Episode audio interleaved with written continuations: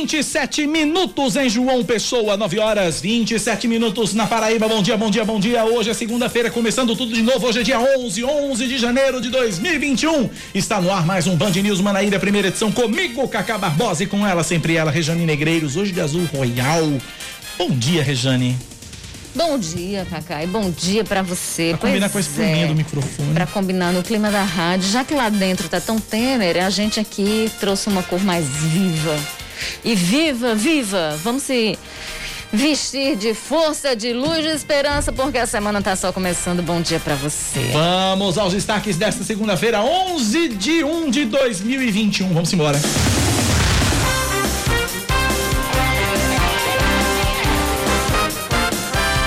Rodovia BR-101 está totalmente interditada no sentido Recife-João Pessoa. Nesta manhã, uma carreta tombou no quilômetro 94, próximo ao município de Conde, litoral sul da Paraíba.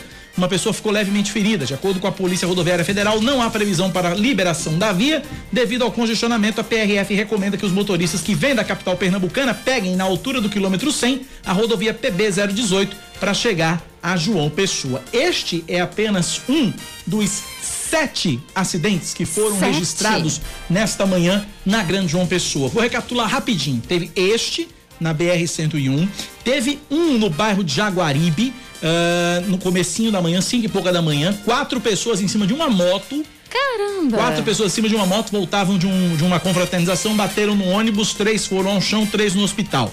Segundo acidente. Terceiro acidente, acidente entre carro e moto na Hilton Souto Maior já está resolvido por lá, as vítimas já foram atendidas e tal. Quarto acidente na principal dos bancários, também entre carro e moto. As vítimas também socorridas, trânsito é, é, liberado.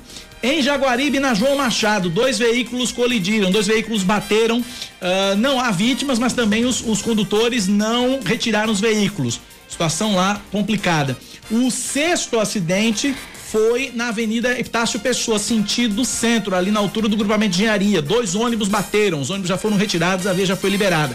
E o sétimo acidente envolvendo duas motos na, na rua lateral do Mercado Público de Mangabeira, em frente à Casa da Cidadania. As vítimas no chão, via 100% congestionada. E agora, um oitavo acidente, um ouvinte me informa agora: acidente entre carro e moto uh, no, a, por trás do Liceu Paraibano. Por trás do Liceu Paraibano é aqui na Camilo de Holanda. Então, vítima também está no chão oito acidentes Rejane Negreiros somente nesta manhã na capital paraibana, na Grande João Pessoa, ou seja, a bruxa tá solta. Pois é, e a desatenção também, né? uhum. né? Então vamos tentar ser mais prudentes, gente. Você que está acompanhando a gente agora, atenção no trânsito, procura não falar no celular, não ficar. Porque o que eu vejo de gente, às vezes eu estava vindo, inclusive sexta-feira para cá, e a pessoa que passava na minha frente é, ali pela Beira Rio, ela quase que sobe na calçada.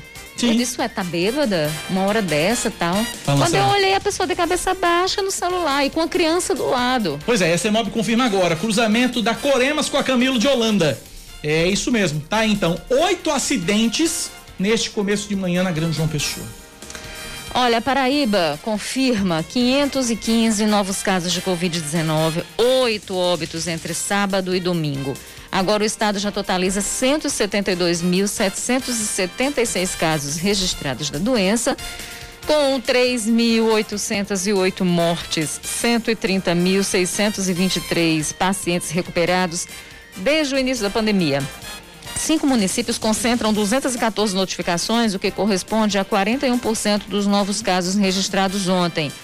Em João Pessoa, 20, 125 casos, Campina com 40, Cabedelo com 18, Itapororoca 17, Princesa Isabel 14 casos.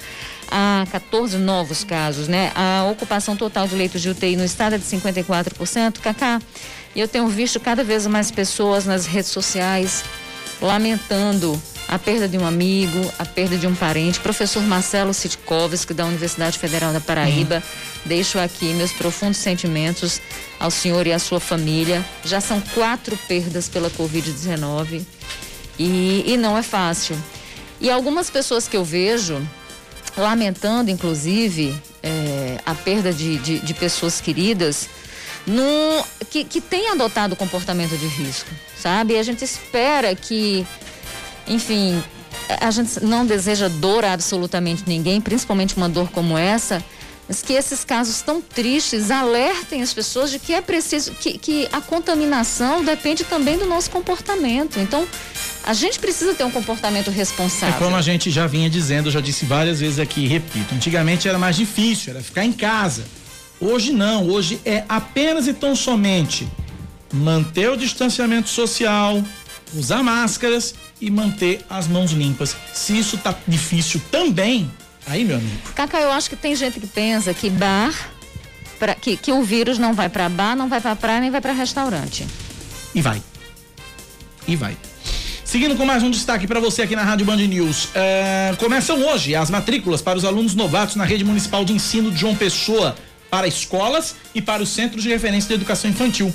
O prazo foi estendido até para o dia 8 de fevereiro, que é quando as aulas começam. Inicialmente, as matrículas para os novatos serão feitas de forma presencial e, para isso, os diretores das unidades de ensino eh, estão sendo orientados a estabelecer uma rotina de atendimento que pode ser organizada por meio da distribuição de fichas. O presidente Jair Bolsonaro anunciou a cessão do terminal pesqueiro de Cabedelo para iniciativa privada. 120 empregos diretos devem ser gerados com essa medida, além do processamento de mais de mil toneladas de carga por mês. No dia 2 de dezembro do ano passado, o Diário Oficial da União trouxe o edital de concessão para a exploração do terminal com o objetivo de revitalizar, modernizar né, a operação e a gestão do local. A Agência de Alimentos e Medicamentos da Indonésia aprova o uso emergencial da vacina Coronavac. De acordo com autoridades do país, o imunizante apresentou eficácia de 65,3%. A campanha de vacinação contra a Covid-19 na Indonésia vai começar depois de amanhã e o primeiro a ser vacinado vai ser o presidente, Joko Widodo. É, o país recebeu 3 milhões de doses da Coronavac até agora e fechou contratos que totalizam cerca de 125 milhões. A população indonésia é de quase 268 milhões de pessoas. Além da Indonésia e do Brasil, onde a vacina é desenvolvida em parceria com o Instituto Butantan, China e Turquia têm contratos para o uso da Coronavac. Esportes Rejane. O 13 já tem nove nomes confirmados para o time comandado pelo agora treinador Marcelinho Paraíba. A última contratação foi a do meia Anselmo, que estava no futebol maranhense. O jogador de 30 anos vestiu no ano passado as camisas de Motoclube Juventude e chega ao Galo como terceira opção para a armação do time. Além do Anselmo, o Galo já tem no elenco os também meias Birungueta e Emerson. Natural do Rio Branco, no Acre, o Meia iniciou a carreira no futebol acriano, mas já vestiu as camisas de Guarani, Bragantino, Altos do Piauí e Boa Vista de Portugal. O Galo disputa este ano pelo menos três competições: Copa do Nordeste, Copa do Brasil, Série D do Brasileiro.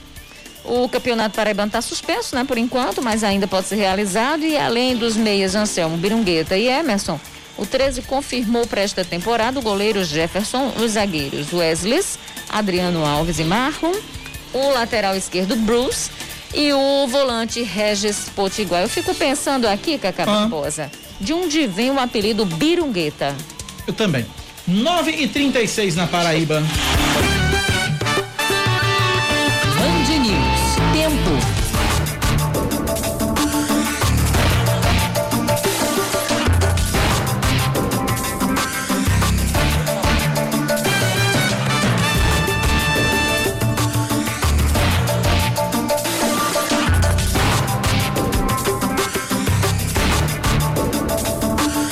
Semana começa na capital paraibana com previsão de sol com chuva pela manhã, diminuição de nuvens à tarde, pouca nebulosidade à noite, mínima de 24 graus, máxima de 30, agora 27 graus na capital paraibana.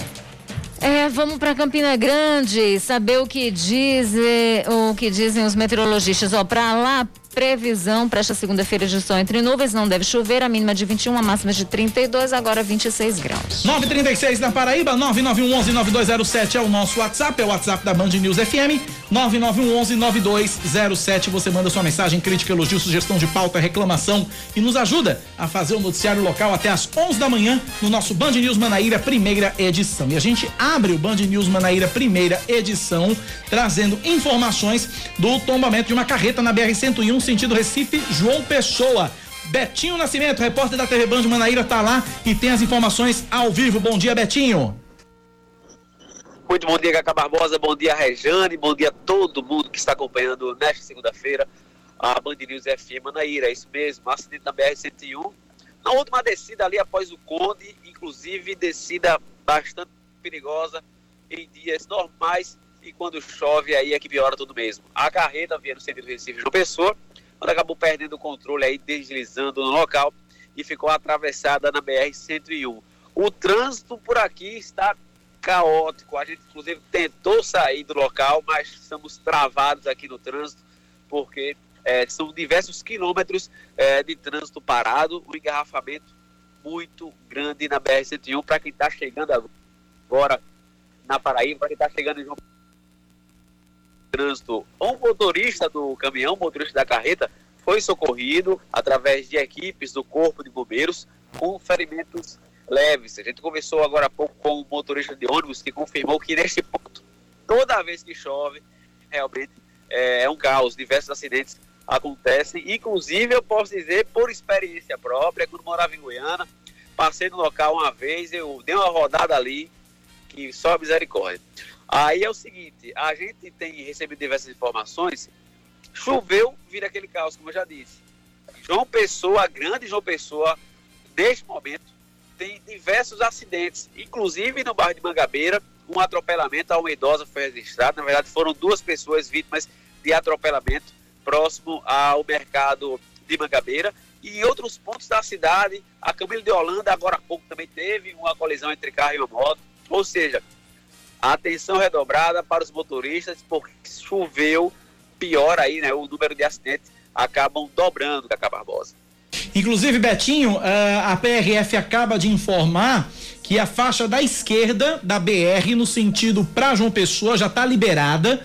É, e a equipe da PRF aguarda somente o corpo de bombeiros para limpar o óleo derramado sobre a faixa da direita e poder liberar totalmente a via. Acabou de chegar a informação aqui da PRF. Obrigado, Betinho, pelas informações.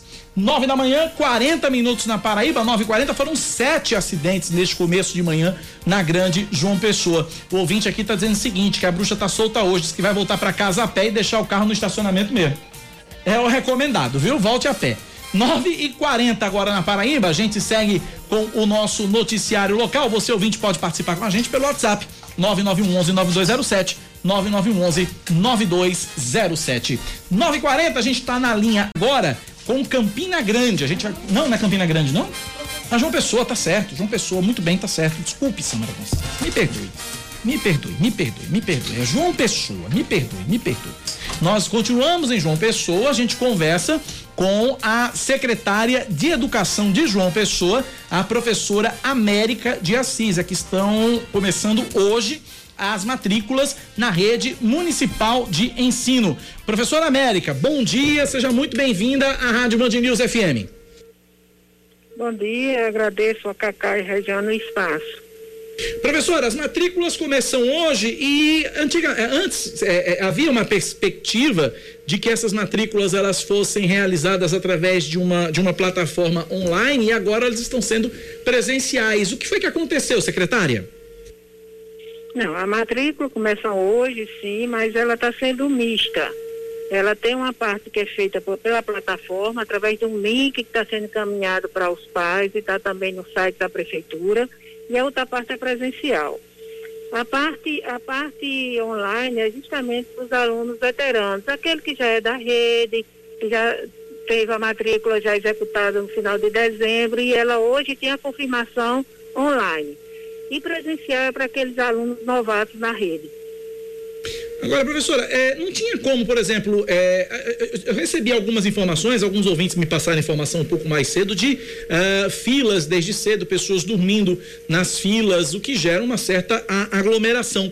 Isso não poderia também, essa matrícula dos novatos também ser feita online, professora? Poderia, mas a gente sabe também da dificuldade dos nossos alunos terem acesso à internet. Então foi pensando justamente neles que a gente abriu também presencial. Desde a sexta-feira a gente, a secretaria está fazendo as visitas às unidades, aquelas que a gente sabe que tem aglomeração, mas a gente com cuidado e com respeito aos pais, a gente tem é, dado acesso aos pais dentro das unidades, onde a gente está acompanhando todo esse processo e garantindo vaga para todos. Eu já digo até o pai, que não precisa aglomeração, a gente tem, tem o Covid aí, né? Com segurança, a gente está fazendo todo esse trabalho nas unidades. vai ter vaga para toda. É isso que o nosso prefeito de Lucena tem garantido. Se não tem naquela unidade que o pai está tá procurando, a gente vai ver dentro do polo, aquela escola mais próxima. E caso ainda não seja atendido, a gente está procurando espaços, juntamente com escolas do Estado, com igreja, com associação, para que a gente faça anexos para que todos sejam atendidos. Professora, com relação às aulas, qual é o planejamento de aulas nessa, nesse ano de 2021? É, já vão, a, o município já volta com aulas com a modalidade de ensino híbrido, volta 100% online, volta 100% presencial. Qual é o planejamento para esse início de aulas agora, dia 8 de fevereiro, professora? O nosso planejamento é a retomada das aulas no dia, no dia 8 de fevereiro, remotamente, da mesma forma que vinha acontecendo em dezembro passado. Depois, com, com andar, com a, com a conversa com a comunidade, vendo também as bandeiras de cada região, é que tem a possibilidade gradativamente do sistema híbrido. Mais imediato será remotamente todas as nossas unidades. Professora, uma outra questão. Vai ter vaga para todo mundo que procurar a, a, rede municipal de ensino, professora? Sim, a gente está fazendo todo um trabalho de mutirão para que a gente possa atender a todos. É, os meninos que estão na educação infantil, no pré-escolar, até o nono ano, a gente está ofertando vaga para todos. Agora, a senhora professora assumiu recentemente a Secretaria de Educação, agora já na, na gestão do novo prefeito Cícero Lucena, são 11 dias à frente da, da, da, da, secretaria. Qual é o diagnóstico que a senhora faz da Secretaria de Educação que a senhora recebeu eh, da, da, da, gestão anterior, professora? Bom, o diagnóstico a gente está tomando o pé né, da situação da secretaria. A única coisa mais assim que a gente viu que, que é em relação a grande número de escolas que estão em reforma. A gente tem 50 escolas que estão em reforma e, e, e muitas delas paralisadas. Inclusive, na semana passada, a gente esteve visitando algumas dessas unidades e para a gente ter, haver a retomada do próximo, para o ano letivo, tem que verificar com as empresas, novas licitações, porque no universo das escolas que a gente tem, a gente tem 184 unidades na rede. Dessas, 50% não tem condições de recomeçar as aulas caso fosse presencial, que não é o caso que a gente vai começar remotamente. Nós temos o nosso WhatsApp, professor. A gente está conversando com a professora América de Assis, ela é a nova secretária de Educação do município de João Pessoa. É, temos o nosso WhatsApp, nossos ouvintes mandam perguntas. Estou recebendo a pergunta em áudio de um ouvinte. Eu vou colocar para a senhora escutar e responder é, logo na sequência.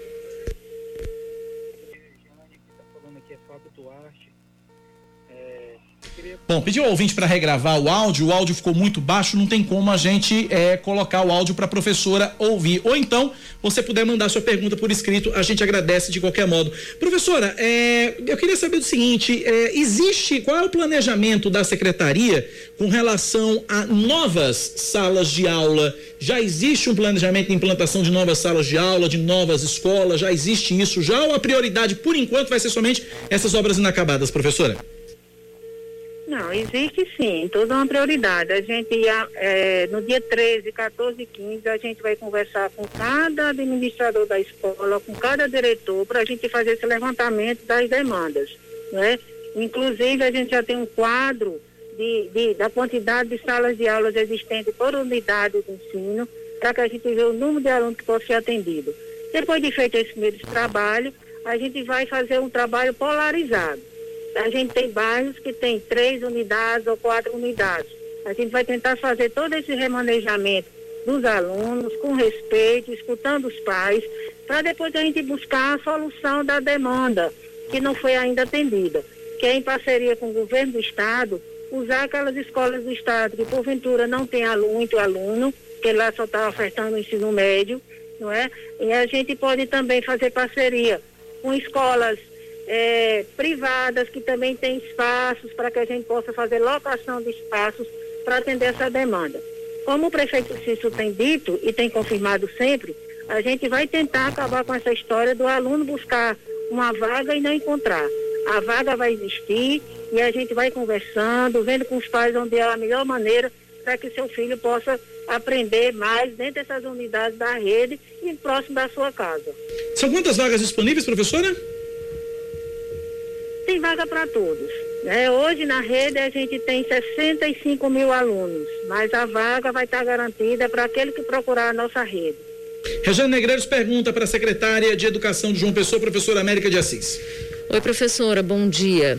Como é que vai bom ser dia, a questão da, da, da, da, junção do, dos calendários letivos? Porque o MEC já tinha dado uma orientação, o governo do estado disse que seguiria, que ninguém seria reprovado e que seria oferecido aos alunos é, aulas extras, aulas de reforço. E eu queria saber como é que vai ser isso na rede municipal, se vai existir essa possibilidade ou se não é necessário em virtude ah, das séries dos alunos.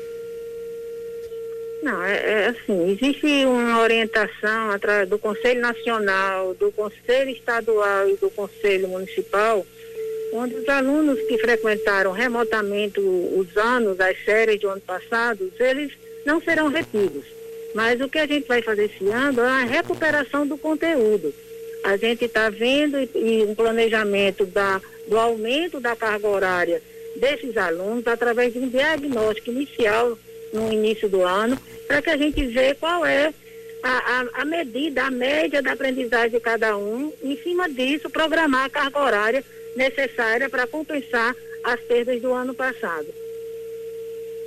Professor, receba aqui uma pergunta de uma mãe de aluno da, daquela escola bilíngue, é, se não me engano, é ali no, no Alto do Mateus. Alto do Mateus. Alto do Mateus, exatamente. A, a proposta da escola bilíngue, ela será mantida, professora?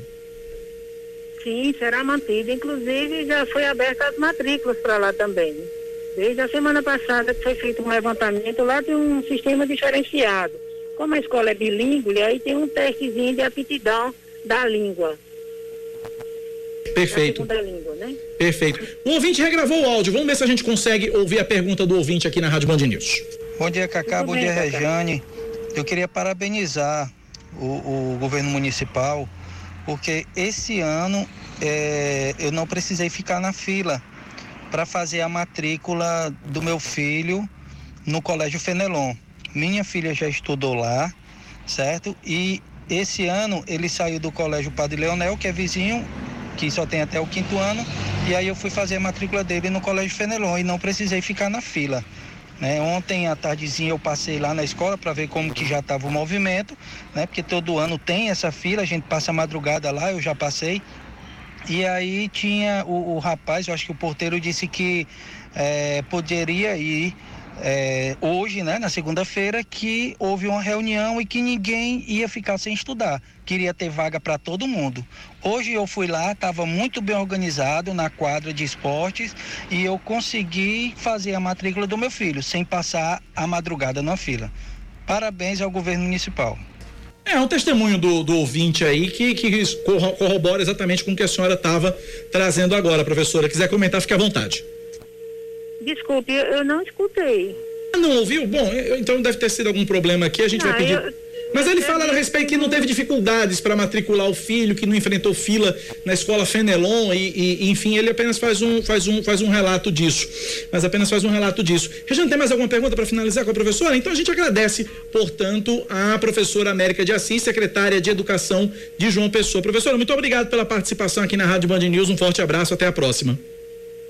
Eu quem agradeço, pessoal. Estarei sempre à disposição. E conte sempre com a gente, sempre que necessitar de trazer alguma coisa, alguma informação para os estudantes e para os pais, a gente também está aqui à disposição. Fique à vontade, professora.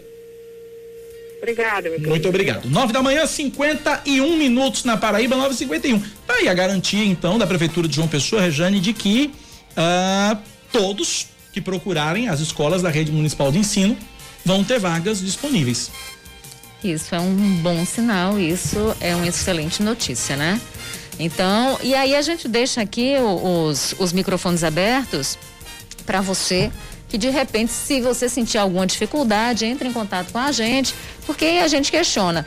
É, é, a partir do depoimento de, de um pai de aluno, como você acompanhou aqui com a gente, ele não teve dificuldade. Não, teve dificuldade. Né? Pode ser que em outra escola isso possa acontecer, mas aí a gente fica como esse canal, 9911 9207 é o nosso zap, 9911 9207, e aí a gente fica fazendo esse meio de campo para tentar entender se acontecer algum problema e entrar em contato com a Secretaria de, de Educação.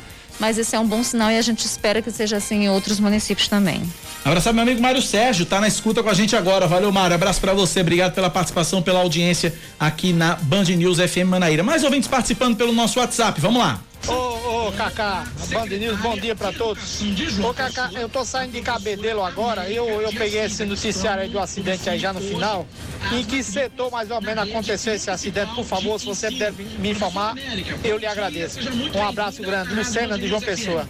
Bom, eu não sei se ele se refere ao acidente da BR, mas foi na BR-101 na altura do Conde, tá? Na verdade, foram sete acidentes na Grande João Pessoa. Eu presumo que seja esse da BR que o ouvinte está fazendo referência, que Betinho trouxe informação agora há pouco. Esse foi na BR-101, quem vem de Recife para João Pessoa, uh, na altura do, da, daquela fábrica, daquela Compel, mas que a faixa da esquerda já está liberada, a faixa da direita deve ser liberada nos próximos instantes, porque está apenas aguardando que a, o Corpo de Bombeiros faça a limpeza da, da pista para que o, o trânsito da faixa da direita seja liberado e o fluxo normalizado ali na BR 101 em, ali na altura do Conde, sentido João Pessoa. 9 horas mais 54 minutos. Você ouvinte pode participar com a gente pelo nosso WhatsApp no 9911 9207. Olá, bom dia, ouvintes da Band News. Gostaria de agradecer à Prefeitura pelo início da limpeza e a organização da Praça Cis Chateaubriand. Já limparam o mato de um lado, pintaram os bancos, infelizmente os usuários que estão, os usuários de drogas que estão morando na, pra, morando na praça não foram retirados. Tá feito aí o registro, então. Vamos por partes, né? O importante é as coisas acontecerem aos poucos e o importante é que começaram um serviço aí para organizar a praça. Obrigado pela participação do ouvinte aqui na Rádio Band News FM. 9 e 54 Vamos falar de saúde aqui na Band News FM, porque em Campina Grande, agora sim Campina Grande, é, o Hospital de Clínicas atingiu a totalidade, os 100% de ocupação dos leitos de UTI. Isso foi sábado, mas ainda assim o secretário de Saúde da Paraíba, doutor Geraldo Medeiros, afirma que não há motivos para preocupação. Ah, de acordo com ele, a rede municipal ainda tem cinco vagas no Hospital João 23 e 24 no Hospital Pedro I, vagas de UTI. Vamos ouvir o secretário Geraldo Medeiros. A Secretaria Estadual de Saúde comunica à população que se mantenha tranquila, pois a rede municipal dispõe neste momento de cinco vagas no Hospital João 23 e 24 vagas no Hospital Pedro I de UTI adulto. Portanto, a rede de hospitais dispõe de leitos suficientes de UTI adulto desde que há uma predileção da população pelo hospital de clínicas e também a agilidade da regulação estadual que permite a população ser atendida com rapidez. A gente é, lembra para você que os pacientes que precisarem de internação em UTI devem ser internados no Hospital Pedro I, que também é referência no município para o tratamento da Covid-19. De acordo com a Secretaria Estadual de Saúde, 70% das vagas de UTI para adulto estão ocupadas na região de Campina Grande. E a gente conversa agora com o secretário de Saúde da Rainha da Borborema, o Felipe Reul. Secretário, bom dia, bem-vindo à Rádio Band News FM. Bom dia, Cacá, bom dia, Rejane, bom dia a todos os ouvintes da Band News. Novamente um prazer imenso estar conversando com vocês. É nosso primeiro contato este ano. Aproveito e desejo um, um feliz e abençoado ano novo a todos. Obrigado, secretário. Uh, secretário, para a gente começar, qual é, o, qual é a situação hoje de leitos disponíveis nas unidades de saúde de responsabilidade da Prefeitura de Campina Grande para a Covid-19, secretário? Olha, Cagá, hoje a nossa ocupação aqui em Campina Grande, em toda a estrutura onde o município possui gestão desses leitos de Covid, a nossa ocupação é de 39% em leitos de enfermaria e 60% em leitos de UTI. Essa é a ocupação Desculpe, secretário, 60 agora, ou 70? Desculpe, secretário, 60 ou 70? 60, 60. 60, ok. Isso. Pode prosseguir, pode prosseguir. É a ocupação que eu recebi pelo boletim das 9 horas, que eu recebo dois boletins por dia, um às 9 da manhã e outro às 5 da tarde. E o boletim agora de, do dia 11 de janeiro às 9 da manhã, a ocupação aqui em Campina Grande é de 60% em leite de UTI e 39% em leite de enfermaria, Cacá. Em números absolutos, números absolutos, quantos leitos existem disponíveis em cada hospital, secretário? Especificamente, vamos para o Pedro I, que é o hospital de referência hoje, não só para Campina Grande, mas para os 69 municípios que são é, referenciados aqui para a nossa cidade. A gente tem 50 leitos de UTI e 89 leitos de enfermaria. Hoje, a ocupação em leitos de UTI no Complexo Municipal Pedro I, que inclui o prédio principal e o hospital de campanha que funciona ao lado, é de 24 leitos de UTI que estão ocupados neste exato momento, Cacá. 24 de UTI, são 50 que você me falou, então tem 26 leitos disponíveis, é isso? Exatamente, exatamente. Só no Pedro I. A gente ainda possui leitos de UTI é, na maternidade, no Instituto de Saúde de Almeida, onde temos nove leitos de UTI, estão todos disponíveis, não temos nenhuma paciente gestante internada neste momento. Também temos leitos de UTI é, no Hospital da Criança, mais seis leitos, também, graças a Deus, não temos nenhuma criança ou adolescente internado é, neste exato momento também naquela unidade. Secretário, como é que tem sido o, o, o, atendimento, como é que tem sido a procura das unidades básicas de saúde, uh, da UPA, eh, com relação a casos de, suspeitos de, de, de Covid-19? Como é que tem sido a demanda, secretário? Olha, em relação à Covid, o, o usuário com suspeita de Covid-19, ele procura eh, o Hospital Municipal Pedro I, que é a porta de entrada, onde o paciente faz a testagem, a, a, é avaliado por um profissional médico, havendo a necessidade faz tomografia e também temos os centros de testagem aqui na cidade de Campina Grande. São três centros, um no bairro das Malvinas, outro no, no bairro do Novo Cruzeiro e mais um no distrito de São José da Mata. É, os usuários procuram essas unidades, fazem a triagem, a análise, a testagem, tanto suave como a sorologia, o teste rápido, para ser avaliado pela equipe médica. E havendo a necessidade de internação, Cacá, ele é direcionado, se ele não estiver no Pedro I, é direcionado para ser internado lá no Complexo Municipal Pedro I, onde temos leitos de UTI e enfermaria, ou não, é, sendo um caso leve, ele é acompanhado e monitorado pela equipe que faz toda a dispensação é, de medicamentos, caso ele tenha interesse é, no tratamento precoce, a gente faz a dispensação desses medicamentos para que ele possa ser tratado e curado em sua residência. Rejane Negreiros pergunta para o secretário de Saúde de Campina Grande, Felipe Reú. Oi, secretário, bom dia. Nós bom estamos dia, vendo todas as gestões se preparando para o início das aulas, a retomada das aulas. A gente sabe que ah, essa, essa questão já vem sendo discutida e não é de agora em Campina Grande, com o anúncio de retomada também das aulas para os estudantes eh, maiores e não só para os pequenos. Nesse sentido, eu gostaria de saber como é que está a conversa e o acompanhamento né, é, da Secretaria de Saúde com relação às decisões da Secretaria de Educação, como é que vem sendo esse diálogo de forma a manter esse retorno ah, o mais próximo do seguro possível. Né? Não só para os estudantes, como obviamente para todos os professores e, e funcionários de escolas. Exatamente. É, desde o ano passado, Rejane, em outubro, para ser mais específico, Campina Grande autorizou o retorno das aulas presenciais do ensino infantil na cidade, nas escolas privadas.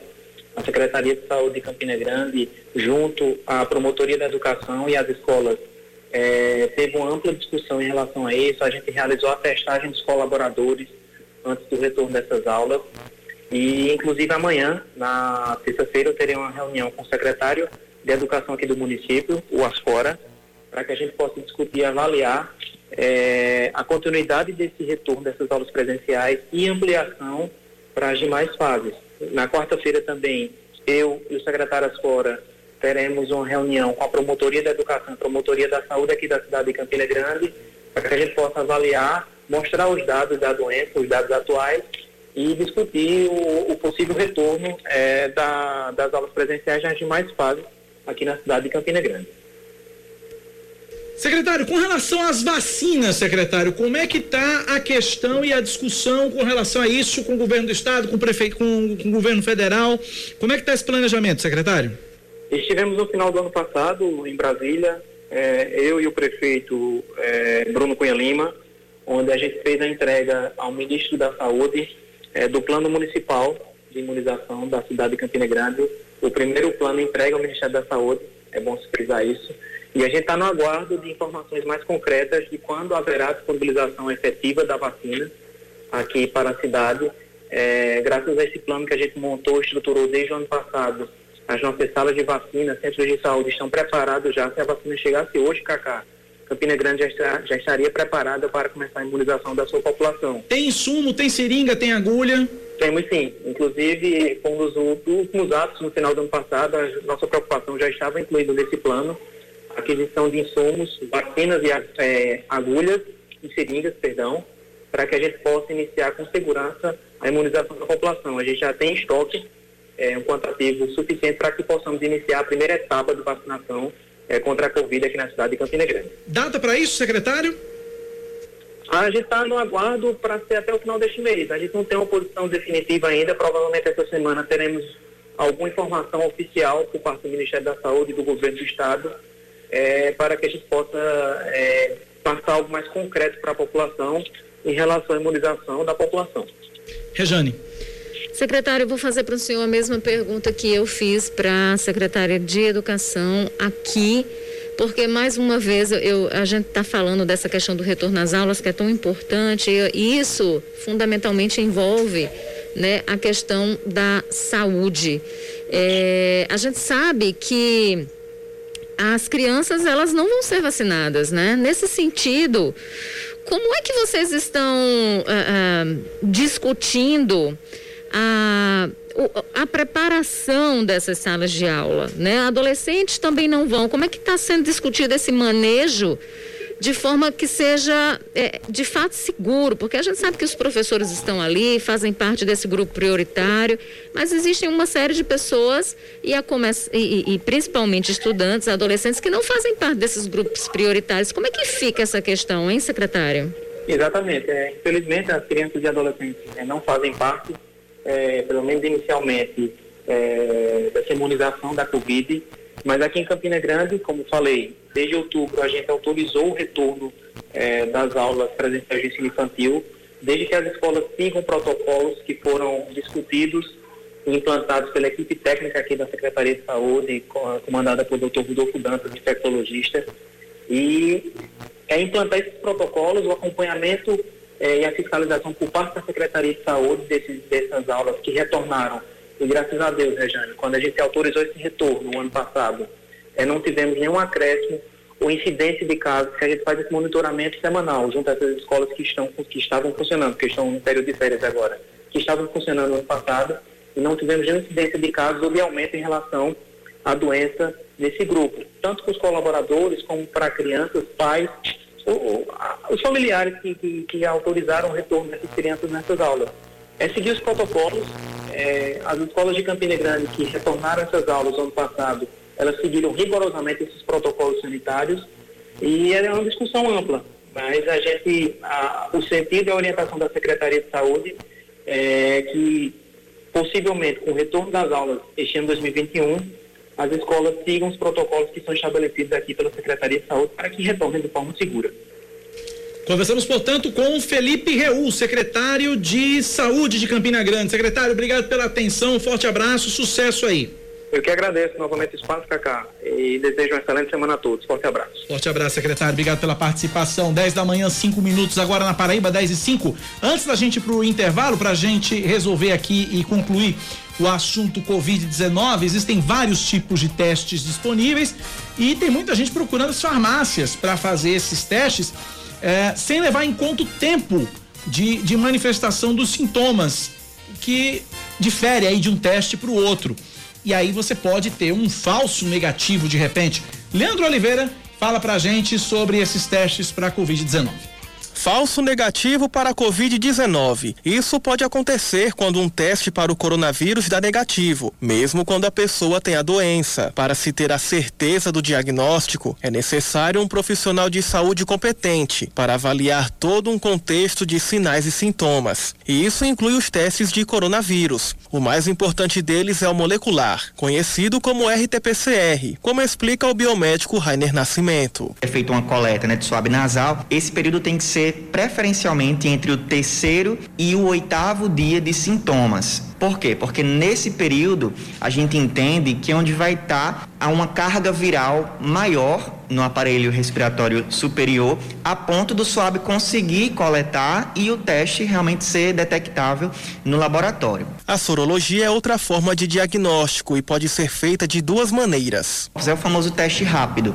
né? Então ele é feito e é disponível na rede pública, na rede privada, de maneira descentralizada, então nos PSFs, UPAs, até porque a própria ideia, né, por ser um teste rápido, é que ele realmente seja feito de, de forma remota para que possa dar ali um resultado para paciente. E o outro tipo de teste sorológico é o teste quantitativo. Como o próprio nome diz, significa que além de detectar se tem ou não a presença dos anticorpos, ele também vai quantificar, dizer em quantos, qual a quantidade por ml de sangue que vai estar ali presente do IgM ou do IgG, que são as duas principais classes de anticorpos que a gente lida com esses testes. Dentro da sorologia, o exame mais comum é o teste rápido. Pela facilidade nas farmácias, a procura tem aumentado. Mas o biomédico Rainer Nascimento alerta que ele não é um passaporte para a imunidade. Com um resultado negativo, a pessoa pode ir a uma festa, viajar ou até mesmo visitar parentes. Mas todo cuidado é pouco devido à probabilidade de reinfecção. E neste caso, o diagnóstico é ainda mais minucioso e requer outro tipo de exame mais detalhado, como o de imagem. A primeira conduta vai ser também encaminhar essa uma alíquota dessa amostra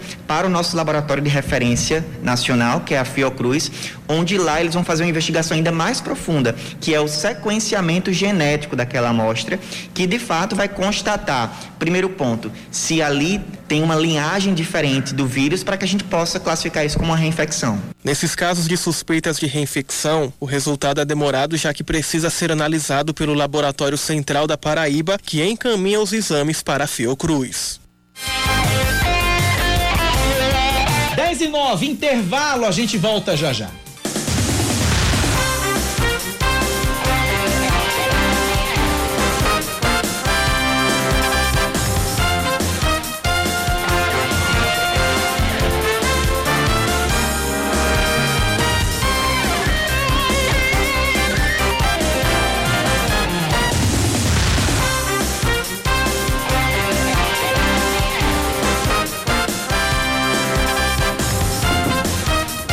Estamos de volta aqui com você, mais um jornal, agora 10 horas e 13 minutos.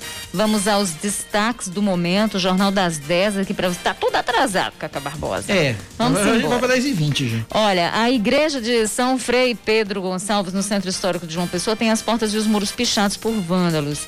De acordo com moradores da região, o local foi pichado por volta das 5 e meia da manhã de ontem. A polícia militar ainda foi acionada, mas chegou ao local, não havia mais ninguém.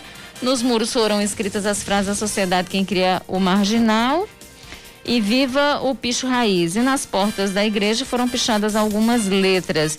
E aí antigamente funcionava. Fica aqui a, a, a hashtag Fica a Dica. Antigamente funcionava ali. Eu, eu, eu, eu, eu juro a você que eu não vi mais, Cacá. Funcionava ali do ladinho da igreja uma guarda municipal. Você falou bem, funcionava. Não é? E aí, enfim, era preciso ter o um mínimo ali de controle naquela, naquela área, porque é uma área histórica que tem visitação e. e a verdade, se Regiane Negreiros. tanto em revitalização A verdade é que ao tá longo morta. dos anos, ao longo dos anos, o centro histórico foi completamente abandonado. Completamente nenhuma política Nenhuma pública política pública ali. em favor do centro histórico. Absolutamente. Lamentavelmente. A gente. A gente espera que a próxima, que a gestão do, do atual prefeito Cícero Lucena, que inclusive já esteve no centro histórico essa semana, Hum. visitando lá o centro histórico, já anunciou algumas medidas. A gente espera que sejam urgentes, porque o centro histórico pede socorro. Pois é, e aí veja, claro que quando a pandemia. Você tem ali restaurante que sofre, pô, restaurante bacana, bacana. Você tem ali é, bares, né? Boates, ali Uhum. uns pubs e tal, que sofrem porque não tem ninguém e acaba sendo marginalizado. Porque, primeiro, que não tem segurança ali na área, a não ser que os É. donos paguem a segurança privada, mas a segurança privada é pra, é cuidar do privado, não é pra cuidar do público, não é? Verdade, verdade. E aí, é, um- é um, um- um- Outro dia teve a, o lançamento do livro do Dr. Adelton Lacer, Os Ditos do Quissá, lá no Hotel Globo. E era à noite, eu fui e fui com medo ali, né? Porque eu verdade. disse, como é Você tem medo? É, é, tem, né? E aí. é, é, tinha segurança, tudo fazendo, mas segurança privada. Então é importante que tenha uma política de revitalização ali para dar um valor de fato a uma área que é muito importante para a cidade. Veja, existe um projeto, um projeto antigo ali do, do, do Hotel Globo, Cacá, de implantação de um chá da tarde, um chá das 5 no Hotel Globo. Veja, uhum. Além de revitalizar a área, o pôr do sol mais lindo que existe é ali. É, o jacaré é lindíssimo, mas ali é maravilhoso também. E você não tem um, um espaço, um equipamento uh, que, que, que gere, né, que alimente o turismo, que gere retorno, inclusive financeiro a partir daí. Então, o hashtag fica a dica para se pensar nisso pós-pandemia, né? É o que a gente espera. O Centro, Histórico, Centro Histórico pede socorro. O Diretório Municipal do PSOL em Campina Grande entra com uma ação contra a eleição antecipada na mesa diretora da Câmara Municipal da Rainha da Borborema para o biênio 2023-2024. O partido argumenta que houve violação à lei orgânica, já que exige que as chapas é, sejam inscritas no prazo de até 24 horas antes do pleito, que não ocorreu, já que a eleição foi realizada no primeiro dia da nova legislatura, sendo impossível que os vereadores tivessem inscrito chapa até 24 horas antes da sessão de votação, já que sequer haviam sido empossados. O, o processo tramita na segunda vara da Fazenda Pública de Campina Grande, deve ser apreciado nos próximos dias. Olha, vamos seguindo aqui com outras informações para você. A Paraíba zera o número de municípios indicados com bandeira vermelha na primeira avaliação do Plano Novo Normal em 2021. A bandeira laranja, a segunda maior, a, a, a segunda de maior risco, né, para a Covid-19 também apresentou redução de 38 para 9% dos municípios paraibanos. Já a bandeira amarela registrou crescimento de 56 para 87. A bandeira verde, melhor cenário do plano, teve um leve aumento, saiu de 3 para 4 municípios apenas. Quanto? Não, 3 a 4%. 4%, 4. É, são pouquíssimos, né? São dois municípios ou três? É, pouquíssimos. Bem, são 223 municípios. Quanto à questão do nível de, de, contágio, né, a taxa de contágio da Covid-19, a capital paraibana apresenta uma taxa de transmissão de 1,03, o que é uma tendência de alta de contaminação. Para que se continue avançando no combate à pandemia, especialistas sanitários reforçam a importância da adoção de ao menos três medidas: uso de máscaras, higienização nas mãos e o distanciamento social. O que é não é tudo é que muita gente não está fazendo. Não tá Agora, tá fazendo. veja, a gente teve uma redução dos municípios com bandeira vermelha, né? Uhum. E vários municípios adotaram aí uh, medidas mais restritivas. Então veja que funciona. Funciona. Né? Funciona. O Ministério da Justiça e Segurança Pública autoriza a prorrogação do emprego da Força Nacional de Segurança Pública para prestar apoio técnico operacional em aviação policial na Paraíba. A portaria foi publicada hoje no Diário Oficial da União e tem validade por mais 180 dias até o dia 8 de julho. A presença da Força Nacional na Paraíba foi autorizada em outubro de 2019 pelo então ministro Sérgio Moro.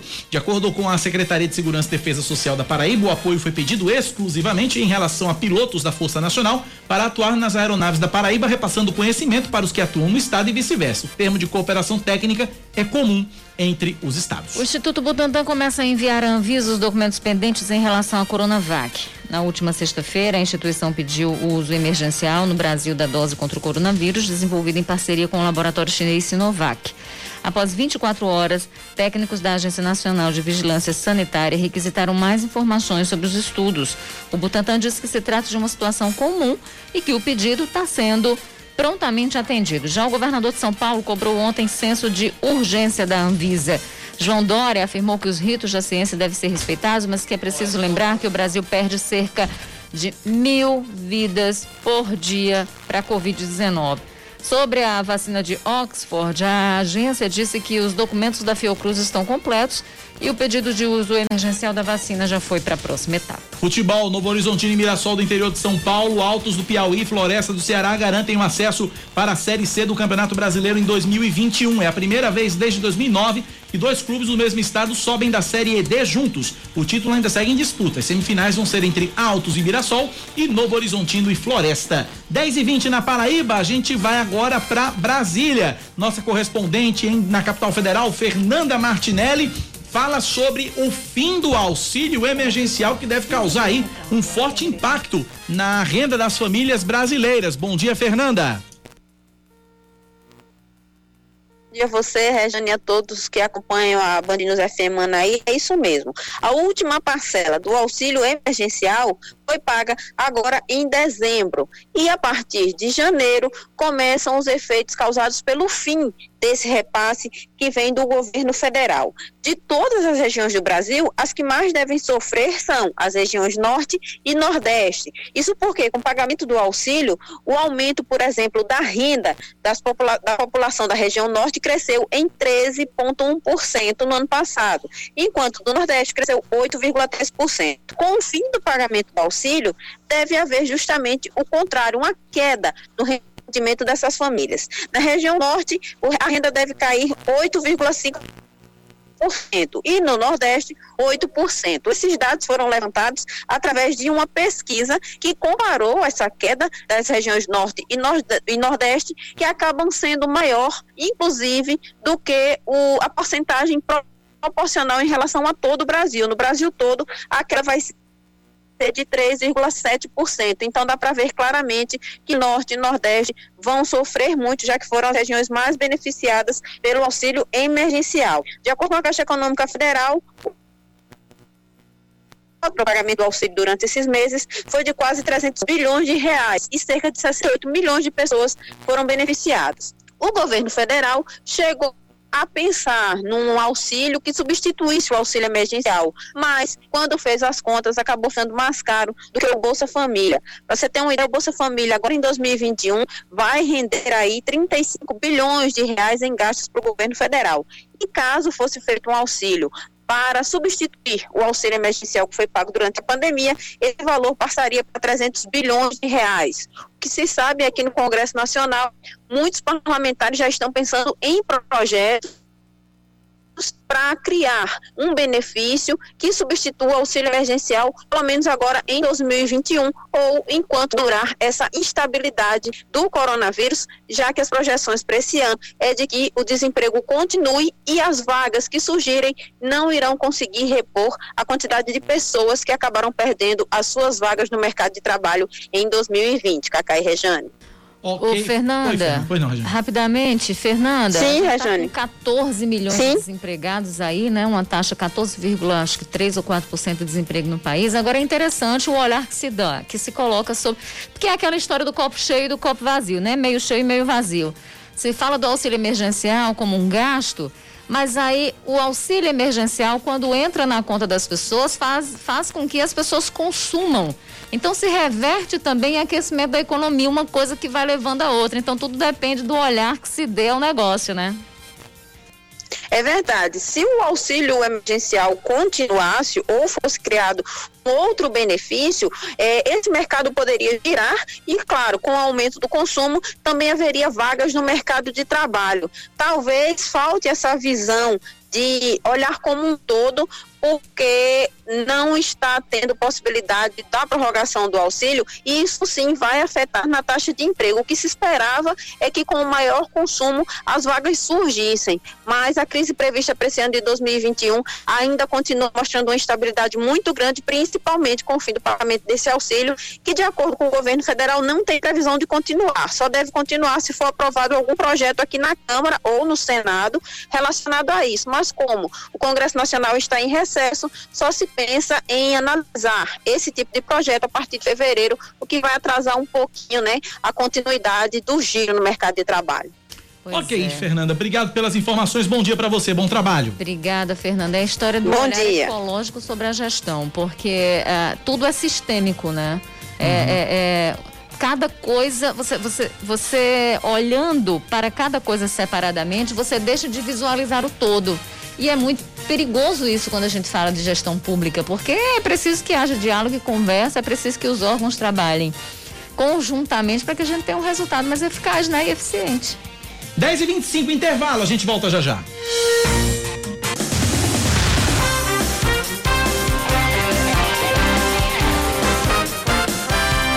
10 horas mais 28 minutos na Paraíba. Em nome de Jesus, a gente coloca esse negócio em dia hoje, mas vamos embora. A Operação Carro Pipa, que estava suspensa desde a última segunda-feira, retorna hoje às atividades. A iniciativa do Ministério do Desenvolvimento Regional atende com água potável 77 localidades e assentamentos da zona rural de Campina Grande. De acordo com o prefeito Bruno Cunha Lima, para abastecer as 100 cisternas coletivas espalhadas pelo município, são necessários 203 carros-pipa que, que, que percorrem 3.103 quilômetros. O programa é executado pelo 31º Batalhão de, de Infantaria Motorizado, contemplando as populações rurais e urbanas atingidas pela estiagem, com prioridade para os municípios em situação de emergência ou de calamidade pública. O eleitor que não compareceu às urnas no primeiro turno das eleições municipais de novembro tem até quinta-feira para justificar a ausência. Caso o procedimento não seja realizado, uma multa deve ser cobrada e o eleitor pode ficar sujeito a uma série de restrições. O Tribunal Superior Eleitoral recomenda que a justificativa seja feita preferencialmente pelo aplicativo e-título disponível para celulares Android ou iOS ou pelo site justiça.tse. Justifica. Justifica. Justifica. .tse.jus.br, tá? Repetindo, justifica.tse.jus.br. Já os eleitores que não compareceram às urnas no segundo turno, o prazo para fazer a justificativa termina dia 28 de janeiro. O Sistema Nacional de Empregos em João Pessoa oferece 206 vagas de trabalho esta semana na capital paraibana. Dentre as oportunidades estão disponíveis 20 vagas para operador de telemarketing em home office, 20 para vendedor de consórcio e 12 para eletricista. O Cine Municipal funciona na Avenida Cardoso Vieira, 85, Varador, e o atendimento é realizado por ordem de chegada. Uma pesquisa realizada pelo Procon de João Pessoa aponta alta de dois reais no menor preço do gás de cozinha em relação a dezembro, aumentando de 73 para 75 reais. De acordo com o levantamento realizado em 18 estabelecimentos na última quinta-feira, o maior preço do botijão de 13 quilos se manteve em 85 reais. Quanto ao pagamento com cartão de crédito, os preços oscilam de 75 a 87 reais. Mais um destaque para você. O Ministério da Saúde pede mais informações ao Japão sobre os quatro viajantes que testaram positivo no país para uma nova variante do coronavírus depois de chegar do Amazonas.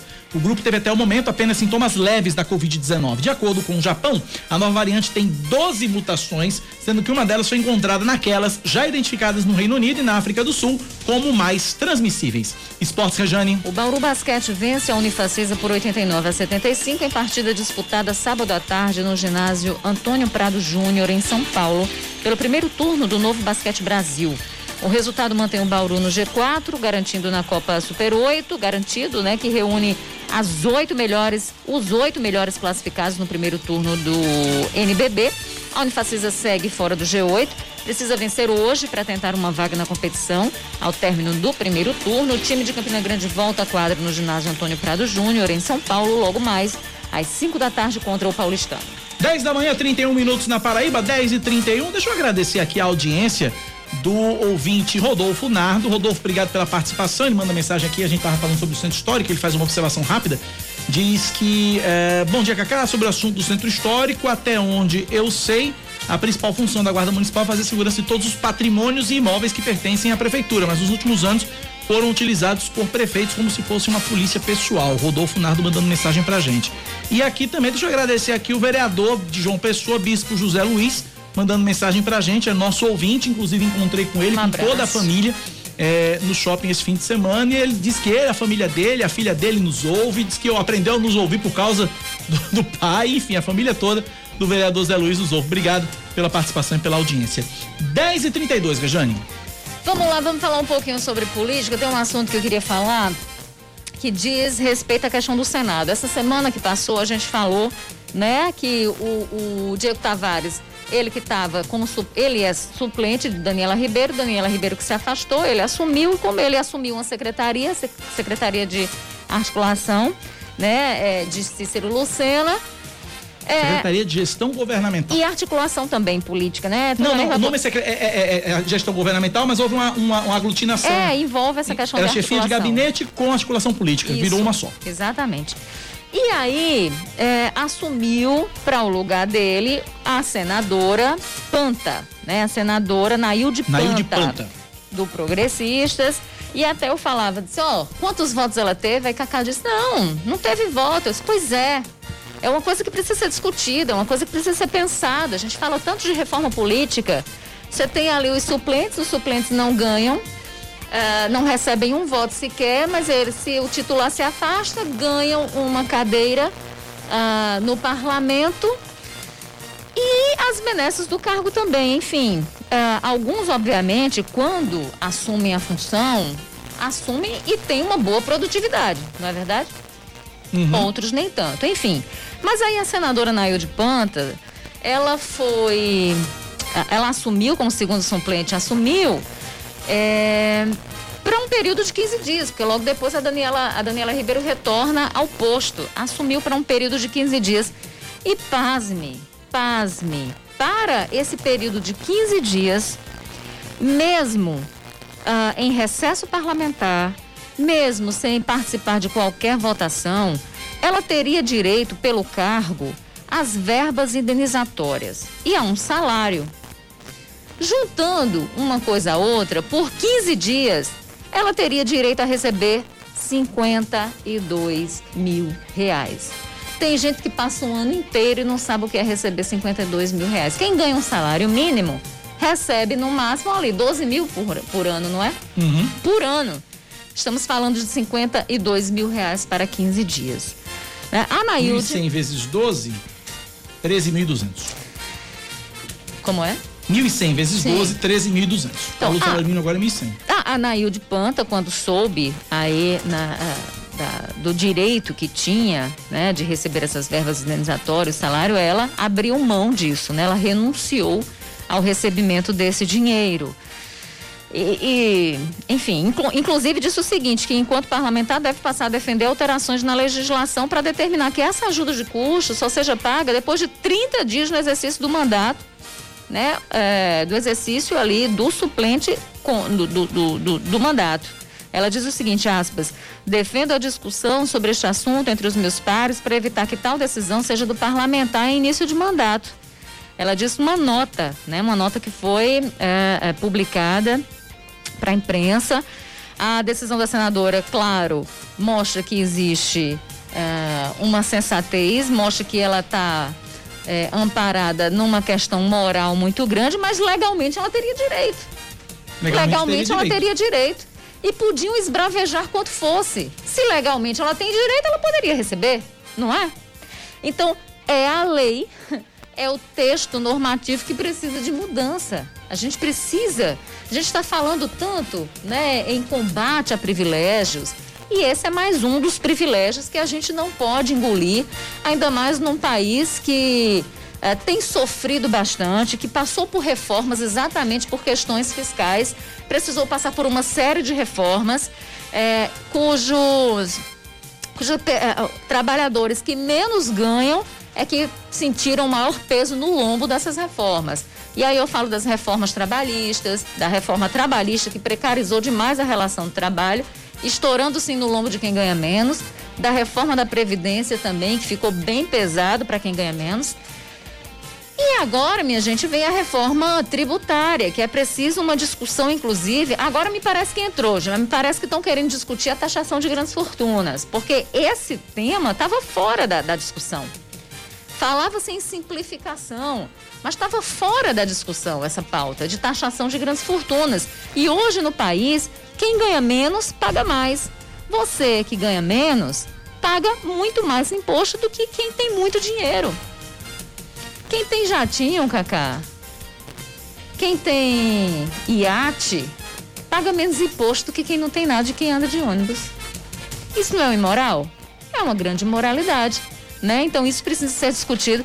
Essa questão toda que eu trago da, da, da Nailde Panta, que abre mão dessa quantia que ela teria dire- direito legalmente, que ela tem direito legalmente, e aí ela preferiu abrir mão, levanta essa discussão. É preciso que a gente fale sim, é preciso que a gente é, é, é, não deixe morrer a discussão em torno desses grandes privilégios.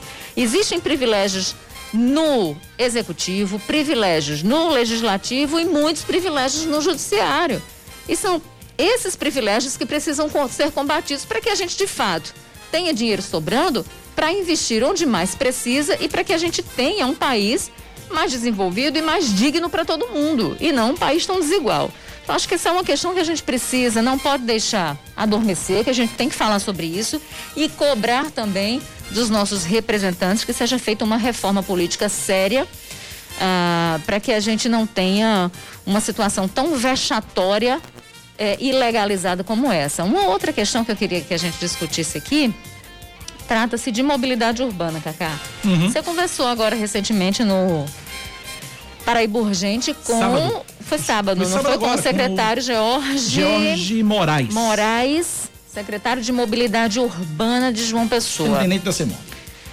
Exatamente. E aí, ah, tem uma questão que acabou ganhando discussão, que foi um anúncio que foi feito pelo Jorge sobre a, a, a possibilidade de acabar com ah, o Largo de Tambaú para poder dar uma maior fluidez no trânsito daquela região.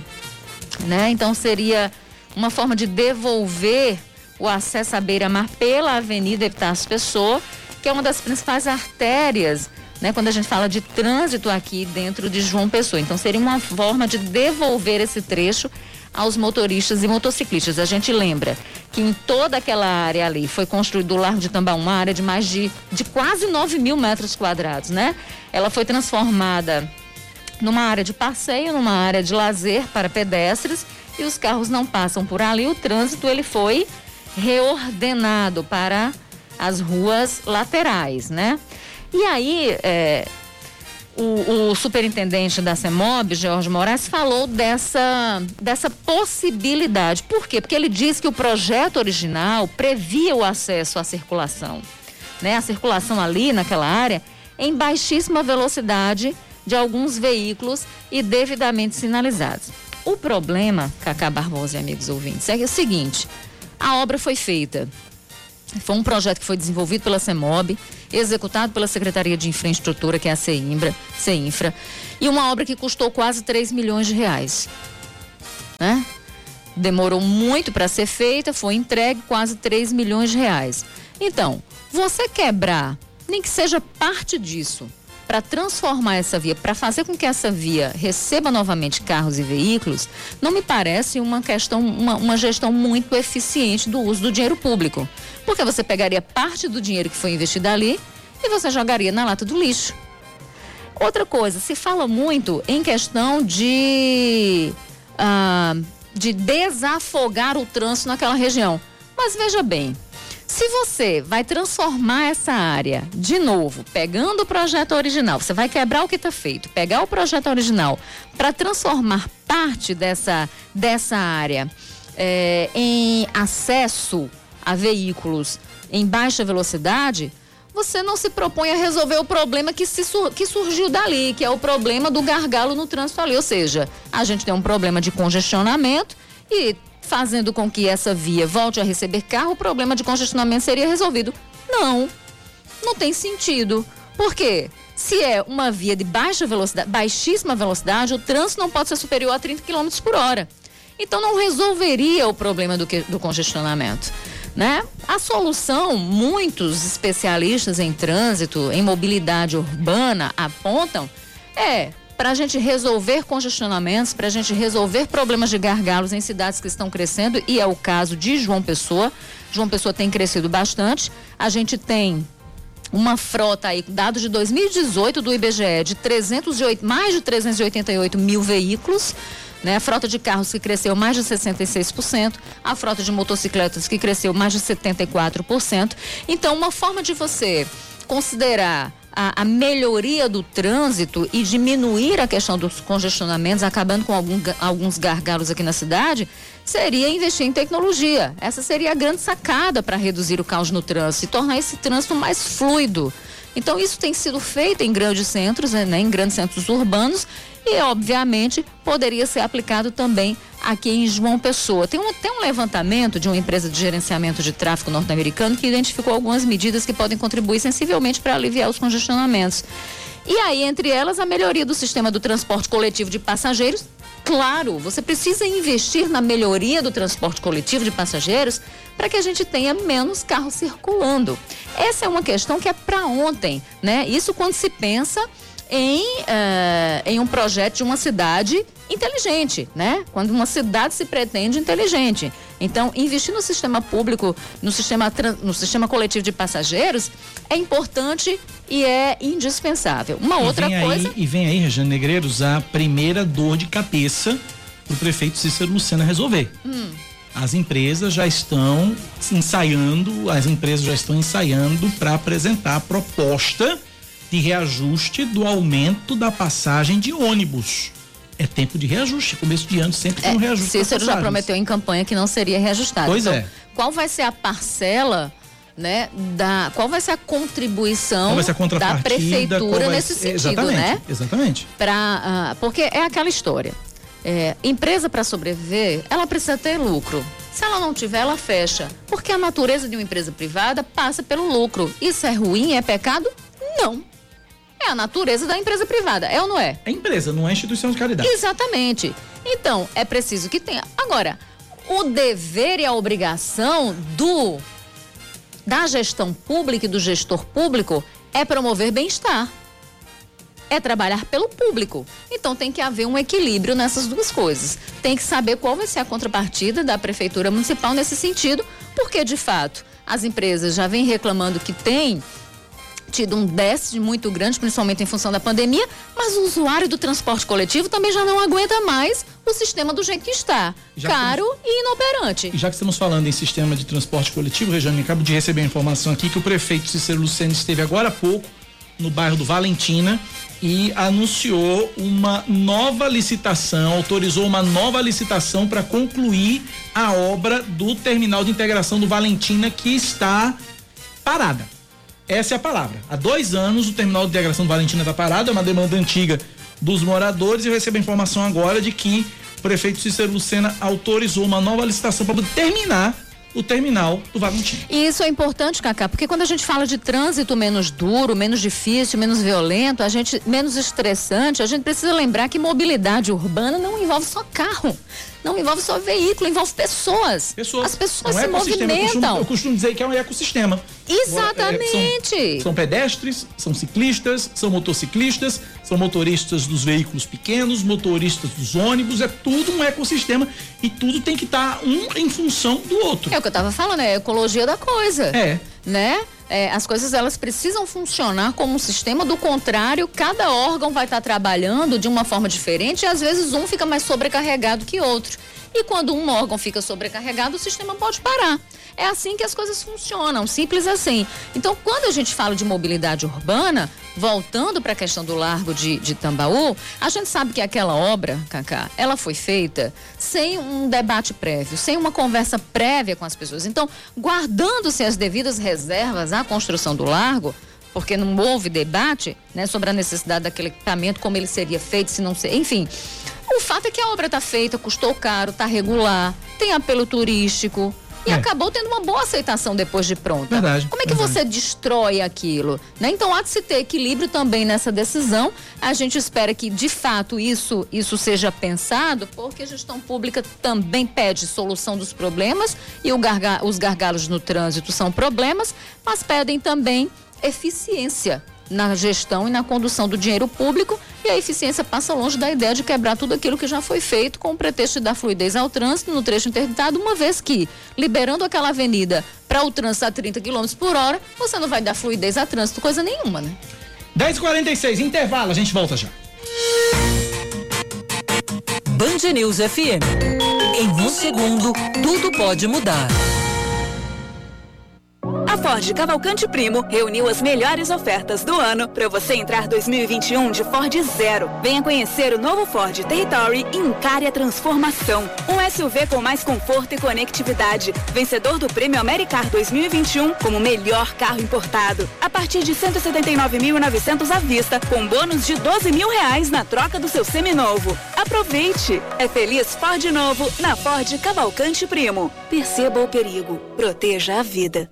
Thank you. A Automais transforma a qualidade de vida de pessoas que têm perda auditiva. É distribuidora exclusiva dos aparelhos auditivos Oticom, líder mundial em tecnologia. Na Automais você voltará a ouvir e comunicar-se com discrição e conforto. Através de seus aparelhos auditivos você se conectará diretamente ao seu celular e outros dispositivos eletrônicos. Garantimos as melhores soluções e condições para você adquirir seus aparelhos auditivos.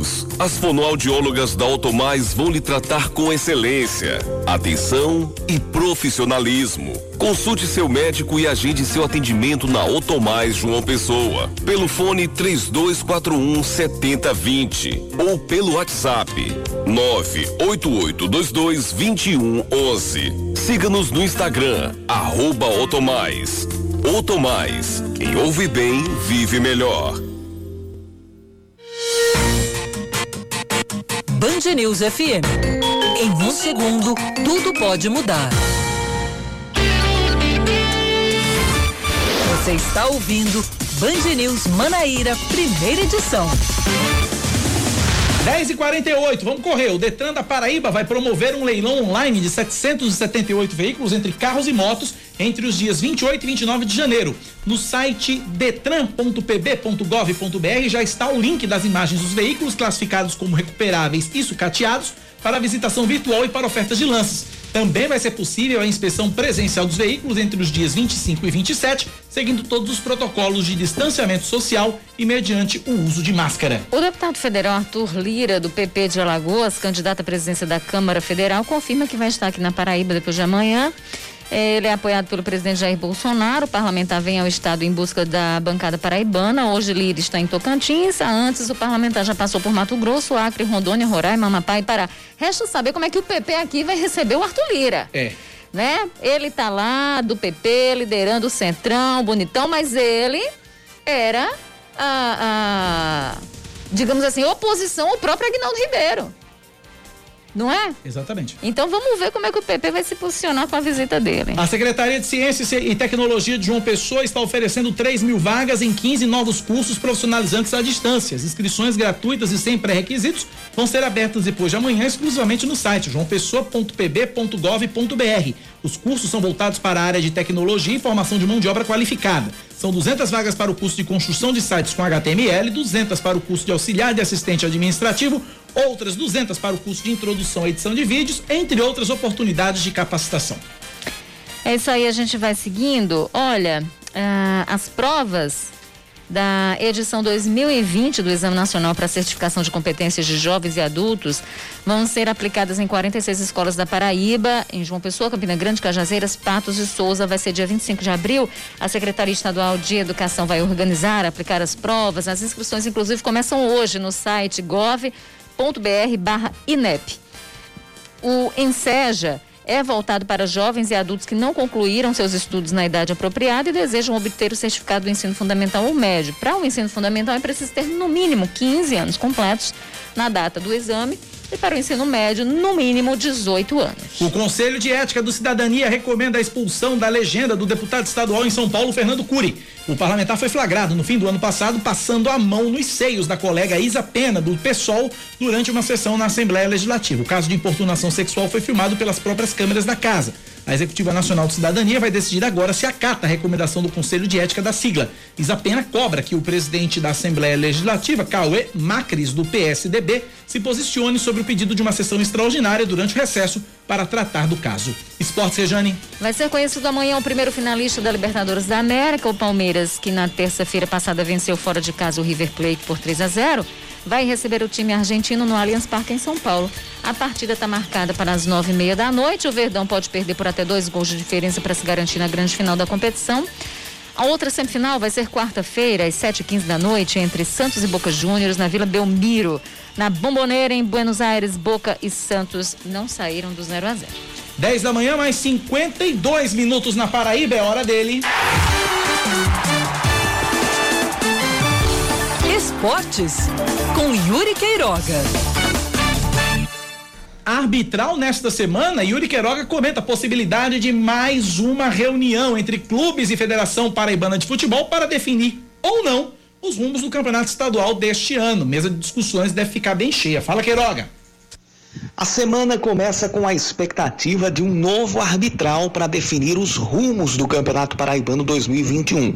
Agora, o que se espera é que essa reunião defina rumos e não deixe o campeonato sem estes mesmos rumos. Foi o que aconteceu no arbitral realizado em dezembro, quando sete dos oito clubes elegíveis para disputar essa competição assinaram uma ata que previa a não realização do campeonato em caso de não repasse dos recursos do governo do estado referentes ao programa de incentivo. Essa situação se arrastou, se arrastou, se arrastou, não foi resolvida. Esses recursos previstos para o programa em 2020 já voltaram para os cofres públicos porque são fruto de renúncia fiscal, então só podem ser aplicados no ano de trabalho não podem ser acumulados para o ano seguinte. A mesma coisa que aconteceu em 2019. Então, prevê-se que esse arbitral, se acontecer realmente, se a federação e os clubes combinarem essa reunião, ele deve ter a primeira coisa, a primeira pauta uma nova rodada de discussões para saber como é que vai ficar o programa para 2021 e se os clubes vão ter a disposição de dar o passo atrás e aceitar o acordo de leniência ou se vão continuar batendo de frente com a Receita Estadual e dizendo que não cometeram erros, que não há erros na prestação de contas e que eh, o governo do Estado era, que, era quem sim teria falhado, como já falou o presidente do Souza, Aldeone Abrantes, de que o Estado teria assegurado o pagamento no primeiro momento e depois voltado atrás. Sobre o campeonato, o presidente do Campinense, Felipe Cordeiro, em entrevista ao site NE45, disse que, se o arbitral for realizado nesta semana, há uma possibilidade do campeonato começar em março. Data prevista ali pelo dia 14 de março, final de semana que já deve estar ocupado por uma data da Copa do Nordeste, que 13 Botafogo estão participando em 2021 ou vão participar. Essa data, mesmo que no meio da Copa do Nordeste, já livraria a primeira fase da Copa do Brasil, que vai ter Campinense e 13 disputando.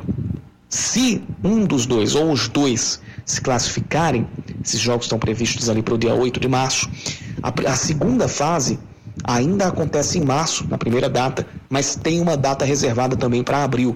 Então, em cima disso, a, a própria Federação Paraibana pode fazer o calendário já com estas previsões. Ainda não vai haver a previsão de datas a respeito da Copa do Nordeste, porque nem o sorteio dos grupos ainda aconteceu. A gente ainda está com os jogos da pré-Copa do Nordeste para acontecer. O jogo entre Santa Cruz e Itabaiana, por exemplo, só está marcada a ida para o dia 26 deste mês. E a Liga do Nordeste até agora não se pronunciou sobre hum, as datas que vão ser utilizadas e o sorteio prevê o início para o dia 27 de fevereiro. Isso deixa ainda mais difícil a logística para a formação de um calendário exato e que evite novas remarcações, um alongamento do, do campeonato e também mais dívidas para clubes que alegam já estar quebrados, alegam já não ter é, uma fonte de renda muito segura. Havendo o arbitral nesta semana, pode ter certeza que a mesa de discussões vai estar recheada de pautas e a reunião vai ser muito longa, se for só uma.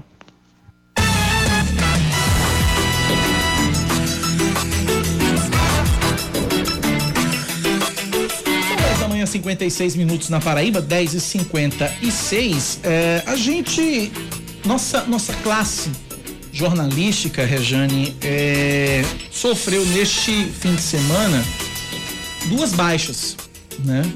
Sofreu duas baixas e duas tristes baixas aí é, por causa de complicações da, da Covid-19. Uma é de um, de um apresentador de televisão da TV Alterosa, que é o SBT lá em Belo Horizonte, o Stanley Guzman. Ele tinha 49 anos, estava internado na UTI de um hospital lá na Grande Belo Horizonte, em estado grave. Recebeu o diagnóstico antes da virada do ano. Aí na segunda-feira, dia 4, foi levado para o hospital, direto para UTI. Depois apresentou melhoras, no dia seguinte piorou.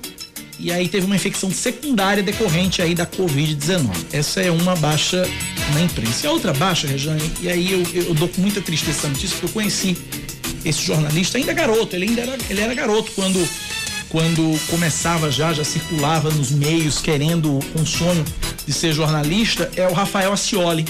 Rafael Ascioli tinha 36 anos, morreu ontem no Recife. e ele trabalhava como assessor de imprensa de artistas como Wesley Safadão e Joelma, que era da banda Calypso. Ele passou 46 dias internado no hospital lá em Recife e é, ele morreu por insuficiência renal e hepática. Ele já tinha problemas nos rins e no fígado, contraiu a Covid e aí a Covid só fez intensificar esses problemas renais e hepáticos e ele não estava mais com o vírus, mas morreu em, em, em complicação, é, né? É, com, com, decorrência disso.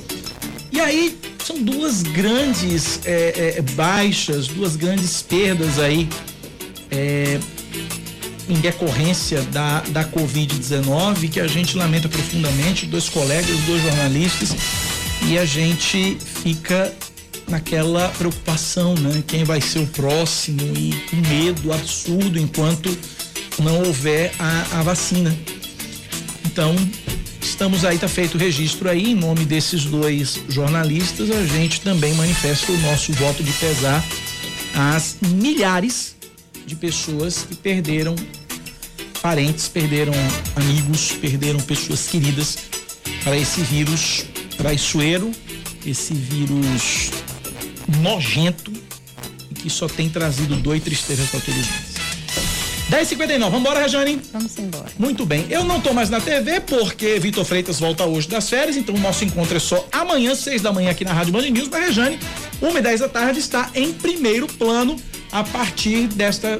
Das 1 e 10 da tarde na TV Band Manaíra, com falando de política e de economia. Vem o Band News Station, Eduardo Barão e Carla Bigato nas notícias nacionais, Oscar Neto no noticiário local. Valeu, Rê. Até amanhã. Valeu, beijo. Valeu, gente. Tchau, tchau. Boa, boa tarde para todo mundo. Boa segunda-feira. Valeu.